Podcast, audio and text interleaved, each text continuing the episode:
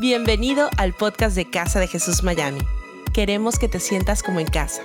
No importa desde qué lugar del mundo nos estés escuchando, sabemos que este mensaje va a transformar tu vida. Siéntete cómodo y disfruta de la siguiente reflexión. Estamos en esta serie que se llama Siete Milagros. ¿Cómo se llama la serie? ¿Por qué? Porque vamos a hablar de cuántos milagros. Exactamente, porque estamos estudiando el libro de Juan. Comenzamos por ver los siete yo soy de Jesús y allí vimos quién era Jesús. Y ahora nos metimos en los siete milagros que están en el libro de Juan, que de hecho Juan escribe, no escribo para, escribe, dice que él seleccionó, que Jesús hizo muchas otras cosas, pero que él seleccionó para que ustedes crean, porque Jesús está dispuesto no solamente a sanar tu exterior, sino a demostrar de que Él es el Hijo de Dios y Él puede cambiar tu vida completa. ¿Cuántos pueden decir amén a eso? Entonces, antes de eso quiero contar que hace siete años atrás pasó el milagro más grande de mi vida. Me casé con mi esposa Marcela. Eh, estamos hoy de aniversario. Parece que no está por acá. Ah, ya está, mi amor. Yo te amo, princesa. Yo te amo. Tú sos linda. Eh, hace siete años di uno de los pasos, o el paso más precioso de mi vida. Y lo confirmo todos los días. Todas las mañanas cuando yo no quiero hablar porque no soy una persona a hablar en las mañanas y tú me hablas hasta la última palabra. Recuerdo lo mucho que te amo. Gracias, me haces mejor persona todos los días. Me haces mejor persona todos los días. Hay algunos que están metiendo, ¿viste? ¿Te diste cuenta? Te amo, princesa. Dame un fuerte aplauso a ella. Por todo. El aguante lo hace ella. Estamos entonces en esta serie y vamos a ir al libro de Juan capítulo 4, en el día de hoy versículo 43. Dice, después de esos dos días, Jesús salió de allí rumbo a Galilea, pues como él mismo había dicho, a ningún profeta se le honra en su propia tierra. Cuando llegó a Galilea, fue bien recibido por los galileos, pues estos habían visto personalmente todo lo que había hecho en Jerusalén durante la fiesta de la Pascua, ya que ellos habían estado allí también. Dice que los galileos, ¿cómo lo recibieron? Bien. ¿Cómo lo recibieron? Muy felices. Pero no lo recibieron bien porque venía el Hijo de Dios. Lo recibieron bien porque venía el que puede hacer milagros. Porque venía el que puede cambiar mi situación. Porque viene la maquinita tragamonedas donde aprieto y pongo qué milagro necesito y puede cambiar lo que quiero en este momento. Pero Jesús los miraba y sabía que eso no era lo que él quería hacer. Porque Jesús sabe que muchas veces nos acercamos a Él por lo que está pasando en nuestro exterior, pero Él quiere trabajar en nuestro interior. Hoy oramos especialmente por el pueblo de Venezuela y por todo lo que está viviendo. ¿Saben por qué? Porque aunque cambien las cosas exteriores, hasta que Dios no cambie el interior de quienes gobiernan, el cambio real viene desde adentro. Y esa es mi oración para su pueblo y para todos nuestros amigos. Que Dios cambie desde adentro para que eso se vea hacia afuera. Porque si Dios cambia las guerras y se terminan las guerras y deja el mismo corazón en el hombre, dentro de un par de semanas volveríamos a tener las mismas guerras, porque el corazón sigue siendo el mismo. Continuamos. Y volvió otra vez Jesús a Caná de Galilea, donde había convertido el agua en vino. ¿Se acuerda que habíamos hablado de esto? Había allí un funcionario real cuyo hijo estaba enfermo, en Capernaum. Esto es más o menos a 30 kilómetros de donde estaba Jesús en este momento. Cuando este hombre se enteró de que Jesús había llegado de Judea a Galilea, fue a su encuentro y le suplicó que bajara a sanar a su hijo, pues estaba a punto de morir. Ustedes nunca van a creer si no ven señales y prodigios, les dijo Jesús. Señor, rogó el funcionario, baja antes de que se muera mi hijo. Vuelve a casa, que tu hijo vive. Wow. Le dijo Jesús. El hombre creyó lo que Jesús le dijo y se fue. Cuando se dirigía a su casa, sus siervos salieron a su encuentro y le dieron la noticia de que su hijo estaba vivo. Cuando les preguntó a qué hora había comenzado su hijo a sentirse mejor, le contestaron, ayer a la una de la tarde se le quitó la fiebre. Entonces el padre se dio cuenta de que precisamente a esa hora Jesús le había dicho, tu hijo vive. Así que creyó él con toda su familia. Esta fue la segunda señal que hizo Jesús después de que volvió de Judea a Galilea. ¿Qué señal fue la segunda? Por eso estamos en nuestra segunda prédica de esta serie. Jesús da una palabra da un milagro, da una promesa, pero él tiene que caminar hasta la casa, hasta enterarse, porque no había Instagram, no había celular, no había mensaje de texto que le avisara que el niño se había sanado. ¿Cómo reaccionamos entre lo que estoy viviendo hoy, entre la promesa de hoy y lo que me falta recibir y en el camino qué es lo que hago y cómo me comporto? Porque allí está la clave. Porque de hecho, si pudiéramos tener una aplicación en la que como Uber Eats, sí, no sé si usted tiene Uber Eats, que es para pedir la comida, y uno ve cómo el carrito va acercándose con la comida que viene hasta tu casa. Uno ahora ya ni tiene que saber por dónde está, lo va siguiendo al desgraciado dice, tráeme la pizza, tráeme la pizza. Nos hacen cada vez más fácil más difícil ser flacos en esta vida. Dios, para colmo reordenás con un botón nada más. Entonces, si pudiéramos hacer así con los milagros, que tuviéramos una aplicación y uno pudiera ir viendo, se está acercando, llega, pero no es así. Entonces la pregunta es, más que el carrito moviéndose, ¿cómo te mueves tú en esa etapa? Quiero hablar hoy de un tema que creo que nos afecta a todos. Había pensado ponerle a la prédica un milagro a domicilio, porque era lo que Jesús estaba haciendo. Pero me parece que esto es más pertinente llamarla el milagro está en el camino. El milagro está en el camino. Diga conmigo, el milagro está en el camino. No en camino, en el camino. En el camino que estás transitando hoy. Quiero invitarle a que podamos cerrar nuestros ojos. Señor, te damos gracias porque tú estás aquí con nosotros. Padre, gracias porque podemos sentir tu presencia, tu amor. Declaro que mientras escuchamos tu palabra y nos inclinamos hacia ella, tú te inclinas hacia nosotros. Te pido que tu espíritu haga lo que mis palabras no pueden hacer, que es transformar nuestros corazones y hacernos recordar de que tú eres realmente el que quiere que nos vaya bien. Te damos gracias, Señor, por tu amor. En el nombre de Jesús, amén. Y amén. Dale un fuerte aplauso a tu Señor. Qué difícil, porque este hombre se encuentra con Jesús, se encuentra en este momento y le dice, bueno Jesús, vengo caminando 30 kilómetros para encontrarme contigo y me imagino que la esposa se levantó a la mañana porque las esposas son preciosas como la mía y si se levantan bien a la mañana, mi esposa se levanta activa a la mañana. Yo estoy así como que de a poquito y ella habla. Yo me acuerdo de la primera semana que estábamos de casados, yo decía, yo estaba acostumbrado, yo soy de los que a la mañana eh, piensan en la vida. No sé si le ha pasado, que están con el café así. Y yo vuelo y ella habla, habla, habla, habla, me, cuenta cosas. Entonces, lo que yo me acuerdo que la, primera semana de casado yo decía, ¿de dónde se apaga esto, Dios santo? Porque yo me hablaba y yo decía, ¿de dónde, ¿de dónde la desenchufo? Por Dios, hasta que fuimos y ella me decía, mi amor, hace una hora que estás despierto y no hablas. Digo, pero yo creo que estoy hablando. Entonces yo recuerdo, me imagino que este hombre se paró y la mujer le dijo, tenemos al hijo enfermo, más te vale que hagas algo. Era un hombre que tenía mucha gente a su, a cargo, pero decide ir él mismo a buscar a Jesús. Se encuentra con Jesús y le dice, necesito que vengas conmigo. Y Jesús le dice, no voy a ir, está muy lejos, el milagro está hecho. Anda. Y él dice, ¿qué hago? ¿Por qué? Porque en realidad, fíjense lo que pasa, y de hecho Jesús le habla, versículo 48, cuando dicen que la Biblia es aburrida, cuando uno la lee en serio, uno se encuentra con, con estos detalles que están pasando, están ahí.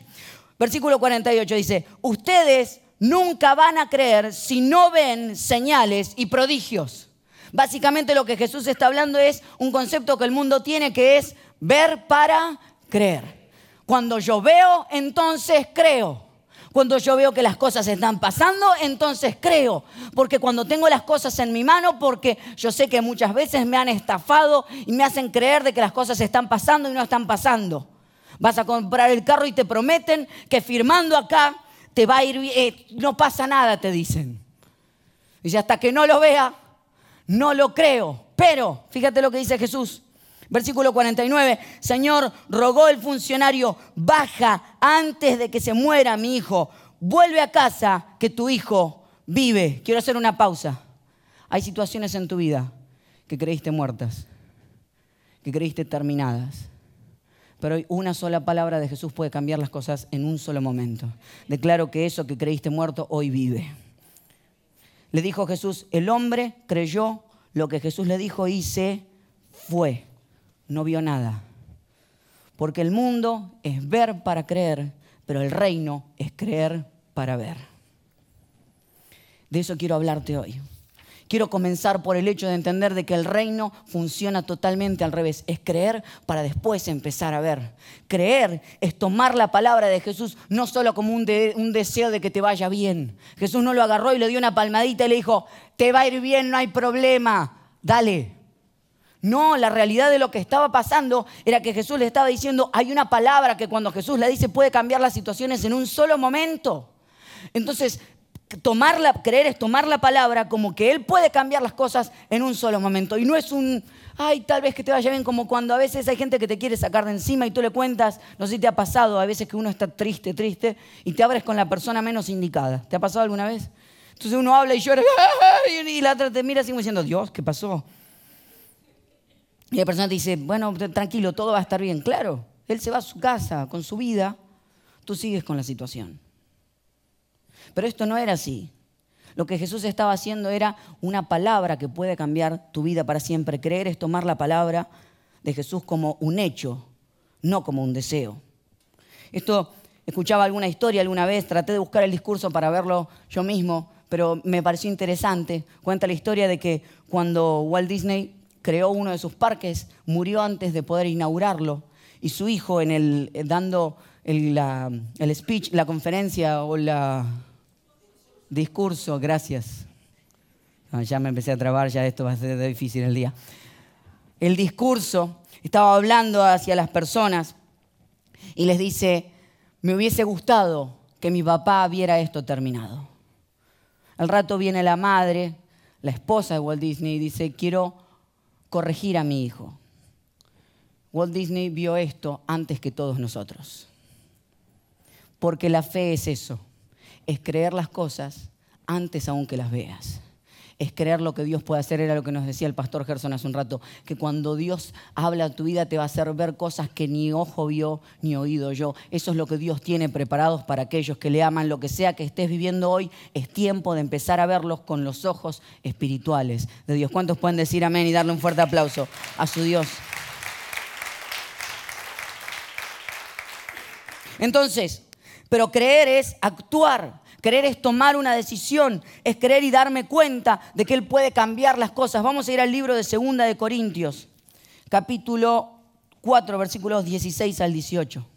El apóstol Pablo le está escribiendo una carta a los corintios. El apóstol Pablo tenía esta cuestión que le escribía a las personas y le hablaba desde su lugar, pero a veces no estaba en su mejor momento. ¿Conoce usted el versículo que dice, todo lo puedo en Cristo que me fortalece? ¿Cuántos le encanta ese versículo? Y dicen, este es mi versículo. ¿Sabe dónde estaba el apóstol Pablo cuando escribió Todo lo puedo en Cristo que me fortalece? En la cárcel. Por predicar el Evangelio, no por robar. ¿Qué escribiríamos usted y yo si estuviésemos en la cárcel por hacer las cosas buenas? No me lo diga. Pero él tomaba el tiempo de escribir todo lo puedo en Cristo. Había algo que él había descubierto en Jesús que era mucho más grande y más fuerte que sus circunstancias de alrededor. Él sabía que adentro había algo mucho más grande que lo que sus ojos estaban viendo.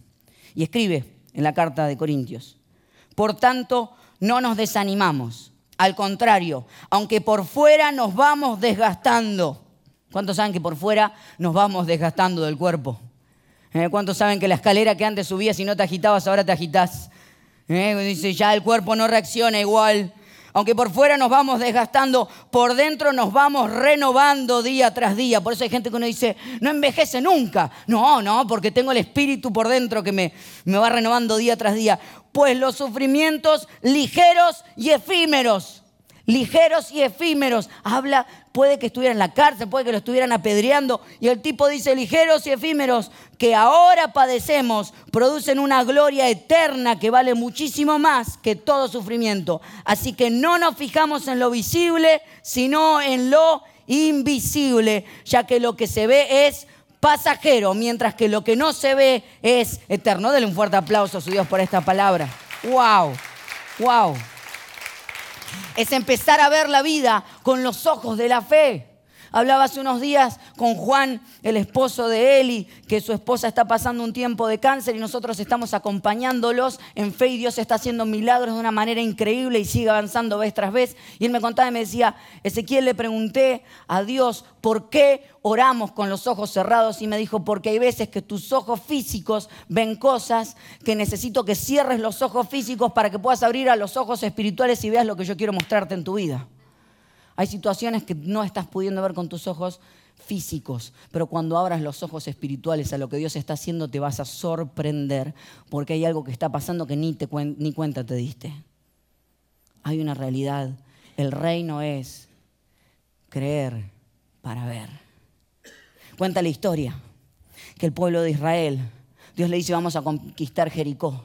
Le dice, y te, digo que vayas a, conquistar Jericó, y Jericó tenía un muro alrededor. Entonces Dios les dice, ok, van a conquistar. Entonces me imagino que el pueblo o que el líder empieza a hablar y le dice, ok, ¿qué vamos a usar para conquistar? Danos, porque hay un muro grande. Entonces yo imagino que ellos dijeron, nos vas a dar un rayo láser o un cañón para poder tirar los muros. y Dios le dice, no.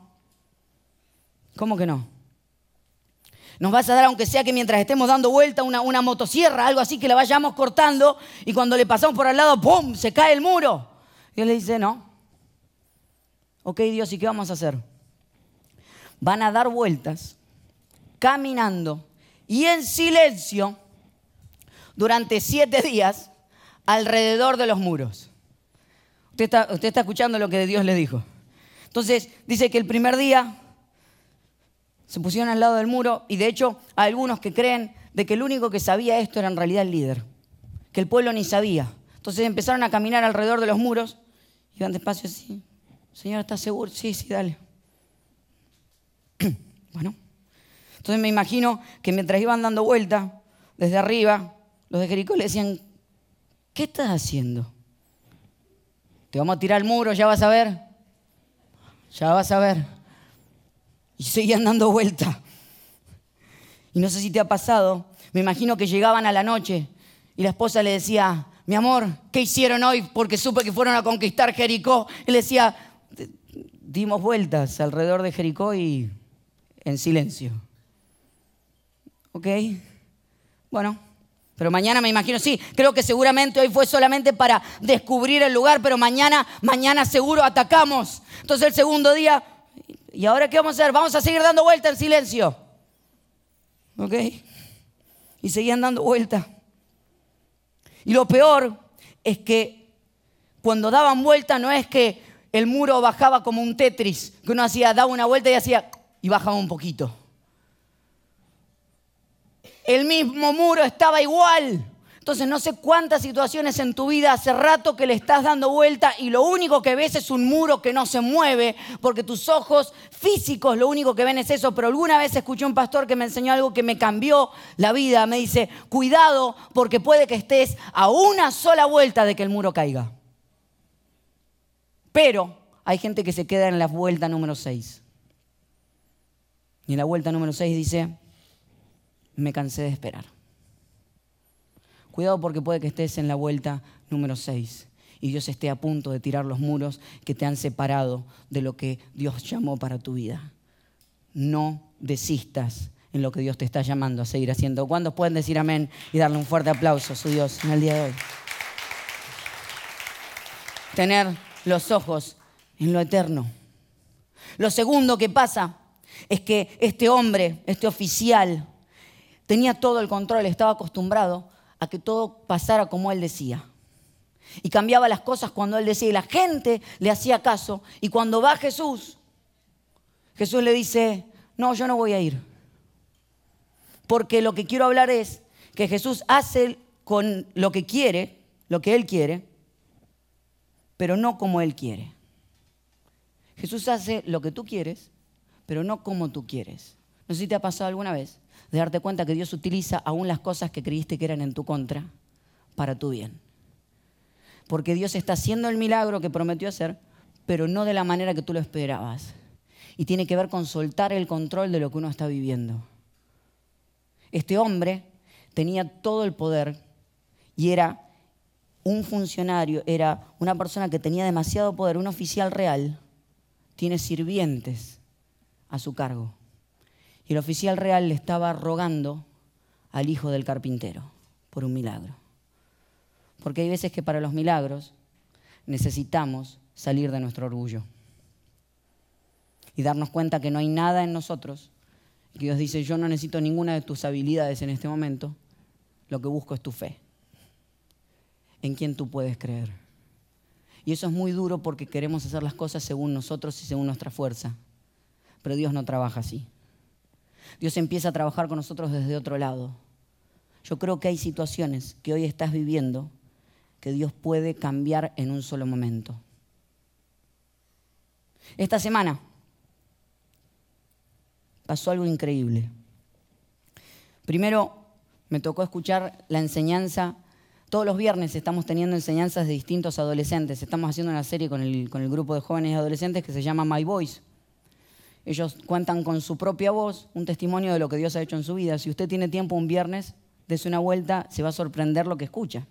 Entonces, una de las adolescentes predicó esta semana, y creo que es justamente lo que le pasaba a este hombre, y dio una frase, y le dije, bueno, te voy a robar la frase para la prédica, te voy a dar crédito solamente esta vez, después ya las otras las voy a usar como que fuera mía. Una vez y está bien, ya está. Y ella dijo, nunca te vas a dar cuenta que Dios es todo lo que necesitas hasta que Dios es todo lo que tienes. Voy, voy de vuelta, voy de vuelta. Nunca te vas a dar cuenta que Dios es todo lo que necesitas hasta que Dios es todo lo que tienes. Y es verdad. Este hombre se dio cuenta que lo único que tenía era Dios. Que nada de lo que tenía en él ya podía solucionar lo que estaba pasando allí. Hay situaciones que necesitamos entender de que Dios es todo lo que necesitamos. Que Dios es todo lo que necesitamos y que en nuestras propias fuerzas nunca lo vamos a cambiar. Esta semana luego de un año de estar trabajando para poder aprobar nuestro Aftercare Program en la iglesia. ¿Qué es esto? Queremos poner un, programa para cuidado de los niños de 4 a 11 años después de la escuela, para que puedan venir y junto con mi esposa, que se acaba de recibir de terapista familiar, darle un acercamiento terapéutico a cada uno de los niños y trabajarlos en su desarrollo para que crezcan de una mejor manera entre ellos y sus padres. Y queremos que eso nazca desde la iglesia. Entonces hace un año nos empezamos a presentar en la ciudad para que nos pudieran aprobar. Y yo le aseguro que es muy duro cuando uno cree que con sus fuerzas uno va a lograr aprobaciones. Empezamos a tener reuniones en, la ciudad y en una de las reuniones nos fue bien porque íbamos avanzando porque Dios iba con nosotros definitivamente, pero nos tocaba aún a enfrentarnos a gente que no le gustaba mucho la idea de que estuviésemos ahí. Una vecina en especial no le gustó mucho la idea. Entonces se paró y ahí habló y yo ahí anotaba, decía, Señor te bendiga. Acá anoto donde vivís.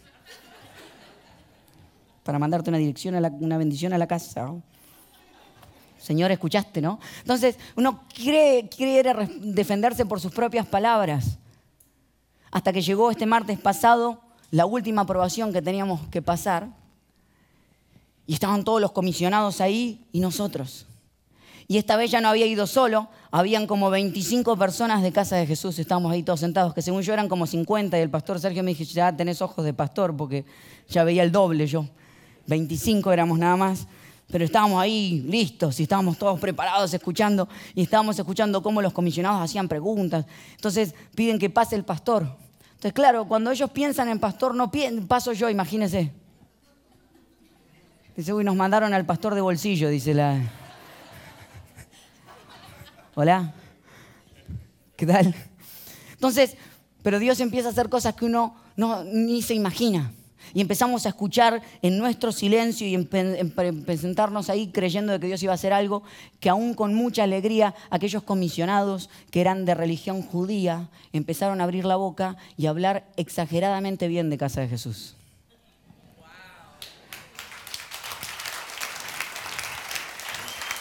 No solo eso, nos empezaron a defender. yo decía, sí, sí tiene razón. Escúchenlo a él. Y decía, nos encanta lo que la iglesia hace en este barrio. Ustedes son una bendición para este lugar. Hemos visto el crecimiento que han tenido y queremos que sigan creciendo. ¿Saben qué? Por sobre todo, aunque veo lo que Dios estaba haciendo, aún aún a pesar de mis fuerzas, me enorgullece la iglesia que estoy pastoreando. Porque cuando hablan bien de nuestra iglesia, hablan bien de cada uno de nosotros.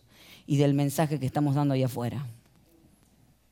Y había otro comisionado que, que escuchaba y decía, yo estoy aquí y tienen todo mi apoyo en el proyecto que están haciendo. Y cuando la mujer esta, la misma de la otra vez, apareció para quejarse, el comisionado la miró y le dijo, ok, gracias, igual vamos a votar. Y yo me paré así como, como nene, este, como niño engreído, así, vamos a votar igual. Entonces, no, después hablamos con ella y, la verdad que le extendimos, porque nuestra idea no es molestar absolutamente a nadie. una iglesia real es buenas noticias para el, para el barrio, esa es la verdad. Entonces, hablamos con ella y el comisionado miró, dijo, ¿podemos votar? Sí, claro que sí. Y unánimemente, quiero invitar a que la banda pueda subir, unánimemente, todos aprobaron el proyecto del Aftercare Program.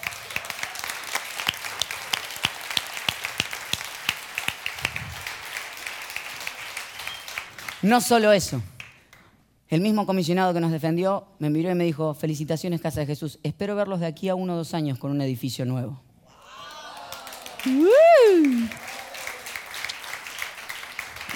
Exacto. Es que de eso se trata. Poder soltar el control de lo que tengo y dejar que Dios haga aún lo que mis ojos no estaban viendo y creer de que aun cuando yo no, Él no lo haga de la manera que yo esperaba, Él aún así lo hace, porque de eso se trata. Dios utiliza aún lo que está en tu contra a tu favor. Esa es la imagen de la cruz.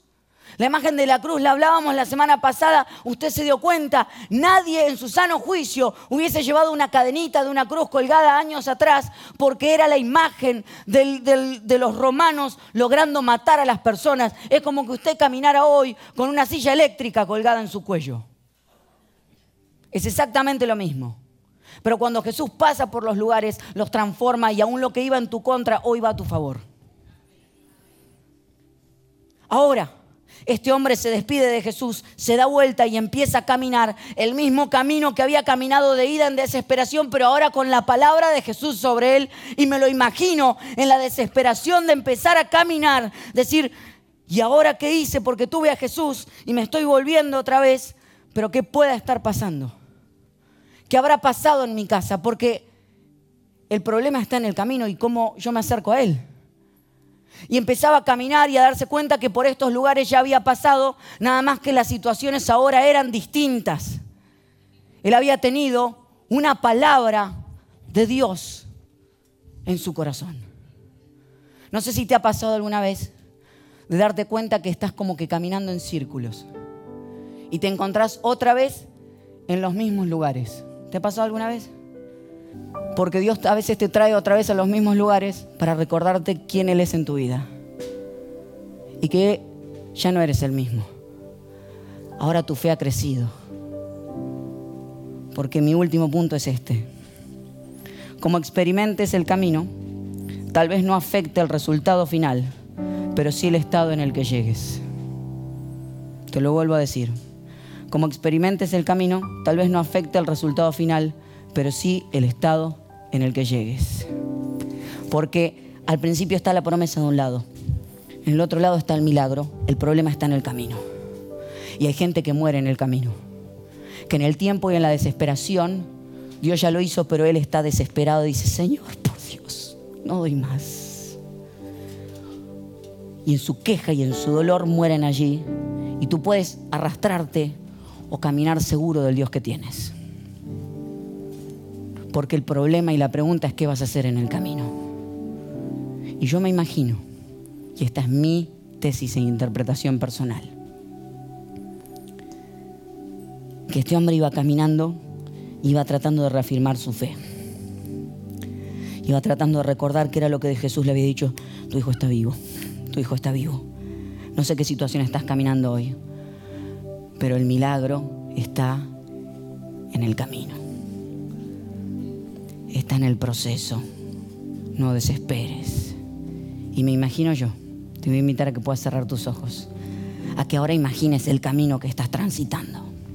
Estás yendo a casa, estás yendo a ver lo que Dios ya hizo. Desde su palabra Él lo prometió, pero tú estás en el proceso y en el proceso hay dolor, hay silencio, hay entrega de voluntades. Señor, que haga tu voluntad, pero me da miedo. Y yo me imagino que en ese viaje tal vez este hombre pudo haber cantado o nacido una canción como esta que tú quieras hacer hoy, tuya. Y sonaba algo así.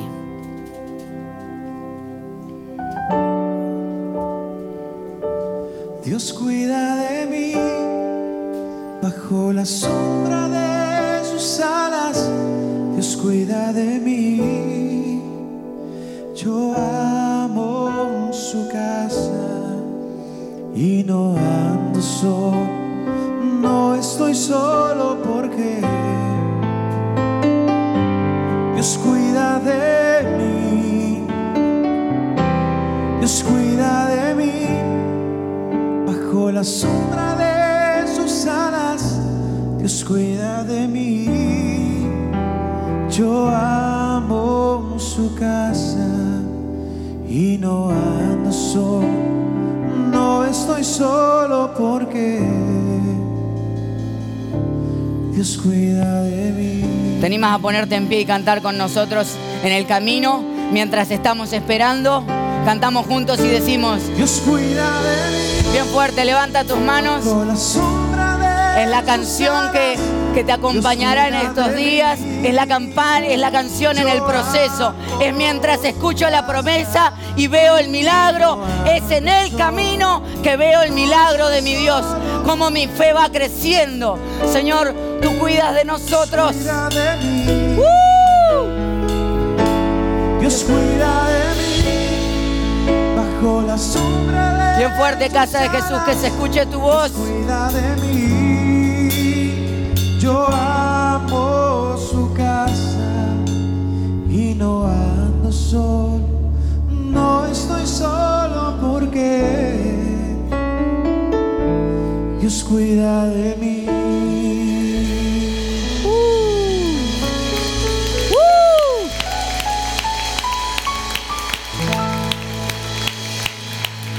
Señor, declaro que tú cuidas de nosotros. Perdónanos si en el camino desesperamos, si en el camino perdemos de visión las cosas, entendemos que tu reino es creer para poder ver en nuestro corazón hoy creemos. Oro por aquellos que hoy se han encontrado contigo y están recibiendo la promesa y ahora hay que esperar. En el camino veremos el milagro, mi Dios. Señor, que nuestra boca se llene de alabanza y esperanza en estos días creyendo de que tú tienes para nosotros lo mejor. Y aunque lo hagas de la manera que nosotros no queríamos que lo hicieras, yo declaro que tú puedes transformar aún todo lo malo en nuestro bien.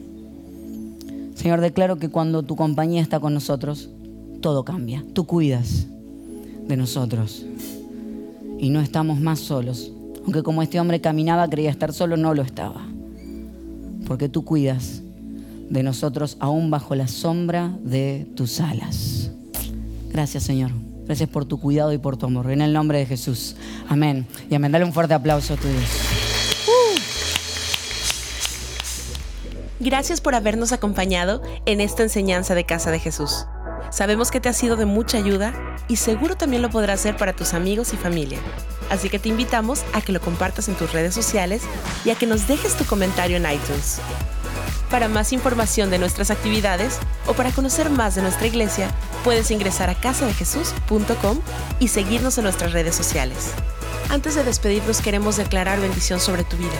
Que el Señor te bendiga y te guarde, que Él haga resplandecer su rostro sobre ti, que tenga de ti y de nosotros misericordia y que ponga en tu vida paz.